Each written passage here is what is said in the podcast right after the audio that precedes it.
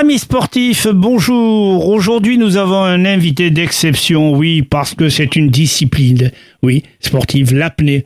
Et oui, on va vous en parler, les championnats du monde qui ont eu lieu là du 19 au 27 euh, août 2023. Mais il va nous en parler, vous verrez, c'est un éclairage extraordinaire, même si ça se passe sous l'eau et même si ça se passe même dans des situations lointaines. Monsieur Guillaume Bourdila, bonjour et merci d'avoir accepté notre invitation. Eh bien, bonjour, merci beaucoup. Alors ça vous fait sourire, pourquoi? Eh ben, eh ben, la description déjà, c'est vrai que c'est une belle discipline, euh, une discipline euh, qu'on pratique euh, parfois loin parce que on cherche des endroits où l'eau est plutôt chaude. Donc, donc voilà, c'est pour ça que ça me fait, ça me fait sourire. Alors aujourd'hui, vous êtes notre invité. Merci d'être là. Et vous allez nous parler un petit peu de l'histoire de l'apnée. Eh bien, euh, eh ben, l'apnée, elle a commencé euh, historiquement, surtout en France, j'ai envie de dire, euh, aussi en gros dans le dans le bassin méditerranéen. ça a commencé avec des, personnes assez emblématiques comme Jacques Mayol, voilà, des, personnes qui ont qui ont bah, été explorateurs en tout cas dans la discipline euh, et qui ont surtout aussi créé des, fédérations comme euh, AIDA un petit peu plus tard. alors c'est pas Jacques Mayol qui a créé ça, mais en tout cas des, personnes françaises, des personnalités françaises qui ont qui ont créé la première fédération au monde et qui aujourd'hui eh ben, se développe encore. maintenant sous la bannière CMAS, on appelle ça. Euh, donc la Confédération mondiale des activités subaquatiques. Mais voilà, c'est c'est vrai que la France a une, une relation euh, très étroite avec l'apnée euh, depuis depuis son son origine. Alors vous êtes baptisé tout de même véritable patron de l'apnée en piscine. expliquez-nous, expliquez-nous d'où. D'abord, comment en êtes-vous venu à l'apnée? Eh ben, disons que l'apnée, moi, je l'ai commencé complètement par hasard. J'étais pas du tout prédestiné à, à être apnéiste. C'est toujours quelque chose qui m'avait attiré, mais, mais sans réellement m'y pencher complètement. Et j'étais euh, surveillant de baignade euh, les étés pour, euh, pour me faire un petit peu de sous quand j'étais étudiant. Et c'est parti d'un simple défi entre collègues, tout simplement. On, interdisait aux gens, en fait, de faire de l'apnée à longueur de journée. Et puis à force, bah, ça nous a donné des idées. Voilà, donc j'ai, on a fait un petit défi. J'ai gagné ce petit défi. Et ensuite, j'ai cherché un club euh, euh, sur Toulouse, parce que je suis toulousain. Et, c'est là que j'ai réellement découvert la discipline euh, et que j'ai surtout aussi fait de, belles rencontres.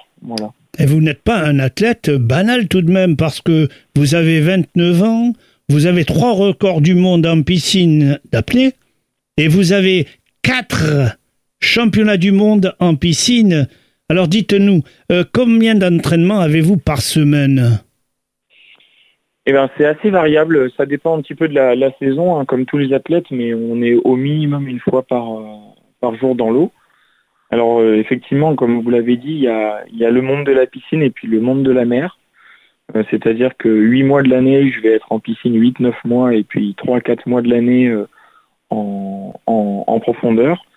Et, effectivement, ben, en, piscine, on, on, est extrêmement souvent dans l'eau a beaucoup d'entraînement, que ce soit physique à l'extérieur, que ce soit de l'endurance euh, avec du vélo, que ce soit euh, dans l'eau pour euh, simplement eh ben, travailler la technique ou alors, ou alors s'entraîner à, retenir son souffle, donc passer beaucoup de temps sous l'eau. Vous avez, vous avez moins de pression en piscine qu'en mer? Alors il y a moins de pression, mais paradoxalement, c'est peut-être la piscine qui est la plus exigeante d'un point de vue technique et aussi d'un point de vue euh, maintien du souffle, euh, c'est-à-dire euh, nos capacités hypoxie.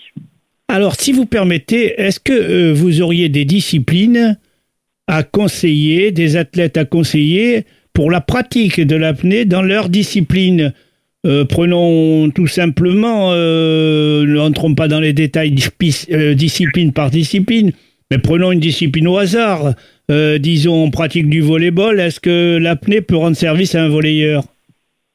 Eh ben oui, moi j'en suis convaincu. En réalité, je pense que l'apnée a, sa place dans bien d'autres sports et dans, des sports dont on n'a pas du tout euh, en fait euh, où on n'y verrait vraiment pas de pas de lien en tout cas. Mais si je prends par exemple bah, l'exemple des sprinteurs en, natation, effectivement on est dans l'eau, mais, mais un sprinter sur 50 mètres ne respire pas ou ne respire pratiquement pas. Ou alors un rugbyman dans un dans un ruck, j'imagine, ou dans un dans une mêlée ne doit pas beaucoup respirer. effectivement, je pense qu'un travail au niveau apnée aurait. On peut gagner quelques secondes dans la performance. Peut-être. Alors peut-être peut-être pas quelques secondes en natation, j'en suis pas convaincu. Mais euh, mais ça pourrait faire peut-être gagner euh, non, mais, quelques centièmes, euh, si c'est possible. Si vous permettez, Guillaume, bien évidemment, on saisit bien la performance qu'on peut avoir si on pratique l'apnée, hein, ne serait-ce que lorsqu'un un, volleyeur attaque, il y a un moment où il ne se concentre et qui ne respire pas. Donc s'il travaille vraiment cet instant-là, il sera beaucoup plus zen pour orienter son attaque. Effectivement, oui. Et puis oui, oui, oui, c'est exactement ça. Peut-être plus de puissance et puis une récupération peut-être aussi plus rapide euh, et ben, sur les phases de vraiment de récupération. Dans la conclusion, dans la conclusion de l'action, je m'entends. Bien sûr, bien sûr, oui, oui. Il pourrait, oui. Alors, est-ce qu'il est onéreux de pratiquer cette discipline? Alors non, non, non, c'est pas une discipline qui est, qui est réellement onéreuse puisqu'elle nécessite euh, peu d'équipement. Alors effectivement, il y a un petit investissement à faire euh, au départ pour être tout de suite dans des conditions euh, agréables, mais, mais, mais quand on commence... Financièrement parlant, pas de problème? Non, non, non, non, c'est très très abordable. Alors vous occupez bien évidemment de la formation des jeunes. À partir de quel âge? Alors la formation des jeunes, elle se, elle se déroule à partir de, de 16 ans, voire plus jeunes. Euh, en tout cas, à partir de 16 ans, ils peuvent euh, commencer à faire un petit peu de compétition. Euh, mais déjà à partir de 12-13 ans, des fois, on, a des, on a des élèves qui, qui font de l'apnée. Ouais. Qui commencent et qui pratiquent. C'est ça. Alors donc, bien sûr, ce qu'il faut savoir sur l'apnée compétitive, volet compétition, alors c'est bien évidemment le temps qu'on reste sous l'eau le maximum de temps possible. Alors oui, mais il n'y a, y a, pas que ça. En réalité, euh, et surtout la pratique que moi j'en ai, c'est plutôt en piscine la plus longue distance possible. Et puis ensuite, euh, la, profondeur la, plus, la, plus, la plus grande possible en, profondeur. Donc on fait des courses en apnée? Alors on ne fait pas de course. Le temps euh, n'importe pas du tout. C'est vraiment la distance métrique qui va, qui va être retenu. Et plusieurs disciplines, le bipalme, le monopalme, la brasse sans palme. Exactement, c'est ça. Vous avez euh, plusieurs disciplines. En, piscine, donc on a le statique, donc comme vous l'avez dit, tenir le plus longtemps possible euh, à la surface de l'eau. Et puis après, on a des disciplines effectivement plus de dynamique où c'est parcours à plus longue distance avec des palmes, en monopalme ou en brasse. vous avez des compétitions prévues très bientôt?